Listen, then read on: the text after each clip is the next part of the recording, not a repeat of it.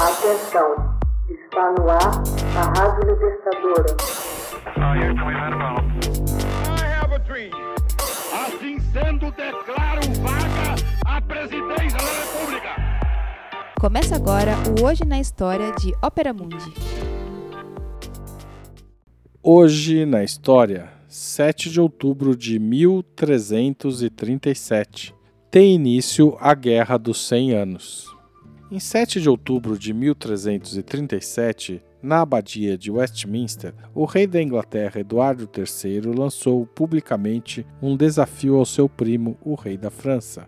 Ele contesta a legitimidade de Filipe VI de Valois e reivindica a coroa da França para ele mesmo. É o começo da Guerra dos Cem Anos, que, apesar do nome, duraria até 1475. A subida ao trono de Filipe VI, após a morte do último filho de Filipe o Belo, não ocorreu sem suscitar contestação. Assim que foi coroado, o novo rei da França tentou consolidar sua autoridade ao esmagar em Monte Cassel, em 23 de outubro de 1328, os flamengos, que se insurgiram contra seu conde Louis de Nevers. Depois desse episódio, Filipe VI lembrou ao rei da Inglaterra que este lhe devia render homenagens por suas possessões de Guienne e de Gasconha. Segundo as normas feudais, essas províncias pertenciam à monarquia francesa, mas que haviam sido confiadas ao Plantagenet, dinastia reinante da Inglaterra de 1154 a 1399, na condição de feudos. As coisas logo ficaram feias o conde de Flandres toma partido do rei da França na querela que se inicia. Os burgueses flamengos deviam sua prosperidade à lã inglesa, que importavam em quantidade, e fiavam os agasalhos que vendiam por toda a Europa. Eduardo III pune Flandres impondo embargo sobre suas exportações de lã inglesa em 12 de agosto de 1336. Em dificuldades, os fabricantes de roupas flamengos se revoltam contra o conde sob o comando de Jacob van Artevelde, um mercador gigante cheio de carisma e dotado de eloquência. Ele sugere ao rei da Inglaterra que exija para si mesmo a coroa da França. Filipe VI, longe de acalmar a refrega, declara em 24 de maio de 1337 o confisco de Bordeaux e do Ducado de Guyenne, dando início à guerra.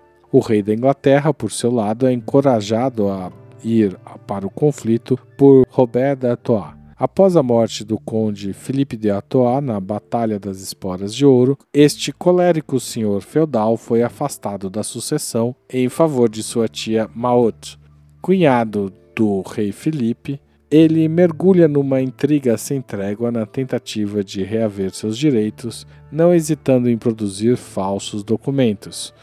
Sua esposa e seus filhos são encarcerados em Chateau Gaillard. Ele mesmo se vê obrigado a fugir e vai buscar a revanche em Londres. Esse personagem truculento está no centro da história.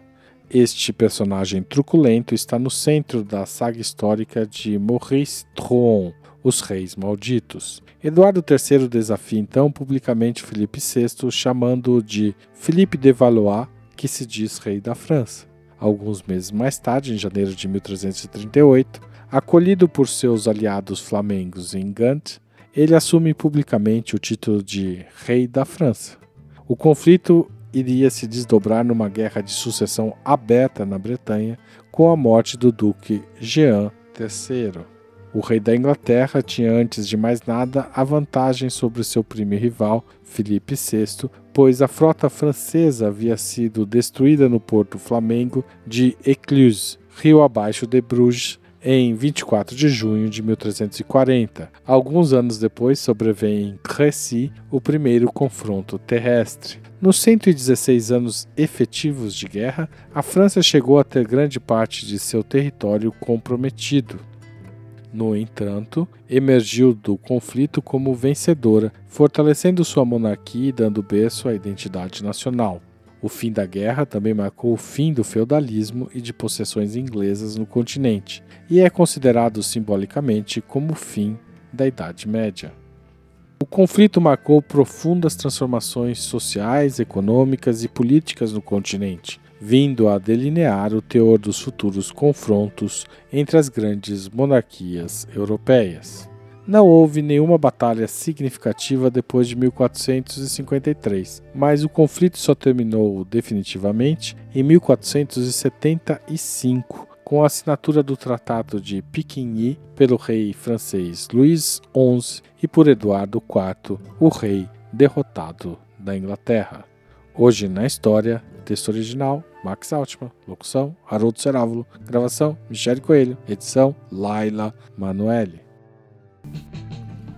Você já fez uma assinatura solidária de Opera Mundi? Com 60 centavos por dia, você ajuda a manter a imprensa independente e combativa. Acesse www.operamundi.com.br/apoio.